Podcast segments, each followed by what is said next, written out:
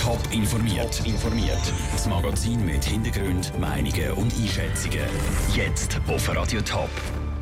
Wie es zwei Tage nach dem Grossbrand Meereshausen aussieht und was die Zürcher Stadtpräsidentin zu ihrem Herausforderer sagt, das sind zwei von den Themen im Top informiert. Im Studio ist der Peter Hanselmann. Das 800 Seelendorf Meereshausen im Kanton Schaffhausen hätte kein schönes Wochenende hinter sich. Das ganze Gebäude vor Zimmerei im Dorf ist bis auf Grundmauern abbrennt. 100 Feuerwehrleute, zwei Superpumas der Schweizer Armee und ein Löschhelikopter für die deutsche Polizei haben den Brand bekämpft. Das Feuer hat hier auf der Wald neben der übergriffen. Schlimmeres hätte aber verhindert werden. Andrea Nötzli, du bist jetzt vor Ort in Meereshausen. Wie sieht es heute, zwei Tage später, aus? Man sieht nicht mehr, dass damals ein Gebäude gestanden ist. Es hat nur noch Häufen von Gegenständen, die aus Metall sind und darum nicht verbrannt sind. Es riecht aber auch immer noch und der Geruch von Feuer und Verbranntem steigt einem sofort in die Nase, wenn man aussteigt. Ich habe vorhin kurz mit einem Besitzer geredet, ein Mann, der nach dem Wochenende total am Ende ist.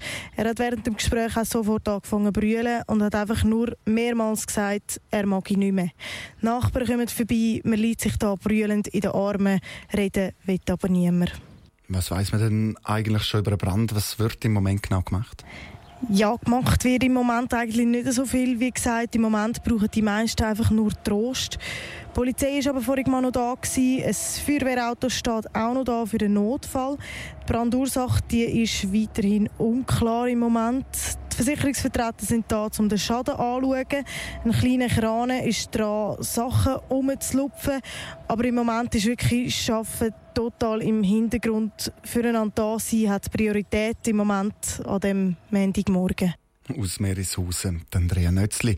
Weitere Informationen zum Grossbrand gibt es auf toponline.ch. Es kommt zum Showdown um das Zürcher Stadtpräsidium. Die Bürgerlichen die wollen den Sitz von Stadtpräsidentin von Corinne Mauch angreifen. Und zwar mit einem alten Bekannten, einem Arbeitskollegen von Stadtpräsidentin, Daniel Schmucki. Es ist schon länger gemunkelt worden. Jetzt ist es so gut wie sicher. Der Stadtrat Filippo Lüttenegger wird Stadtpräsident von Zürich werden. Das wird der FDP-Politiker am Nachmittag an einer Medienkonferenz bekannt geben. Die Partei von der amtierenden Stadtpräsidentin Corinne Mauch lässt das aber relativ kalt.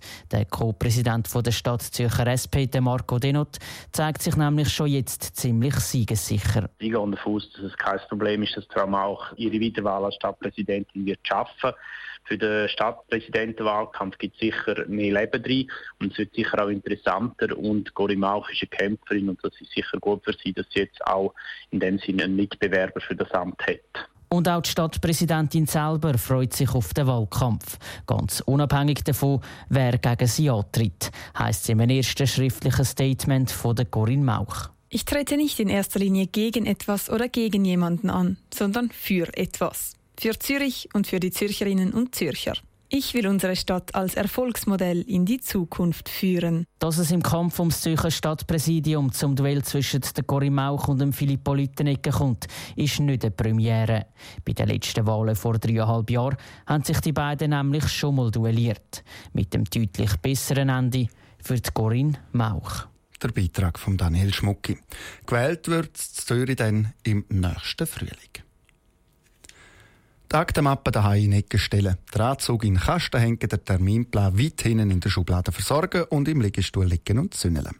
Das kommt Zürcher Kantonsrat ab heute Nachmittag machen. Heute ist nämlich die letzte Sitzung vor der Sommerferie und schon während der Sitzung ist die Stimmung im Rat schon voller Ferien-Vorfreude. Michel Porsche. Die Schulkinder im Kanton Zürich müssen diese Woche noch durchbeissen, bis fünf Wochen schulfrei haben. Die Zürcher Kantonsräte haben den Sprung in die Sommerferien schon geschafft. Der Fraktionspräsident der FDP, der Thomas Vogel, geht in dieser Zeit zwei Wochen ins Tessin.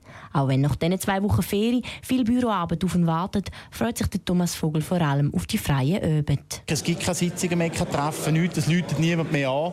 Außer es kommt irgendein saure Gurken-Thema auf.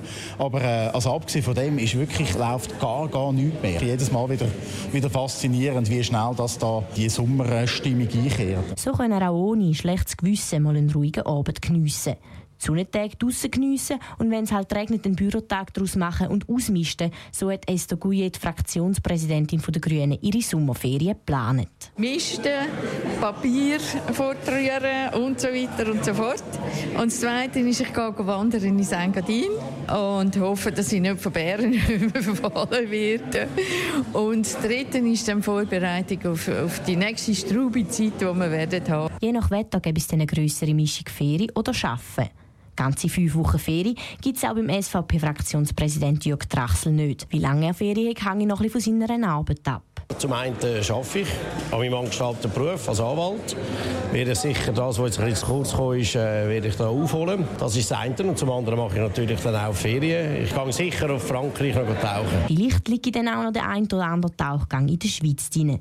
Nicht in die Wärme, sondern in die Schweizer Berge zieht jetzt der Fraktionspräsident der CVP, der Philipp Krutter. Es geht auf Savonin, ins Bündnerland. Und ich freue mich, weil äh, ich und auch meine Kinder, die sind äh, nicht so die ganz heißen Geister. Also wir haben es gerne ein bisschen kühl Nacht und so. Darum gehen wir in die Berge und ich freue mich sehr darauf. Also es ist auch eine schöne Zeit, um mal ein bisschen äh, gemütliches Büro aufzuräumen. Die nächsten fünf Wochen sind die Kantonsräte in dem Fall am Ausmisten, Arbeiten und in der Ferie. Ja, dann schöne Ferien. Aus dem Kantonsrat hat Michel Porsche berichtet. Die erste Sitzung nach der Ferie die ist dann am 21. August.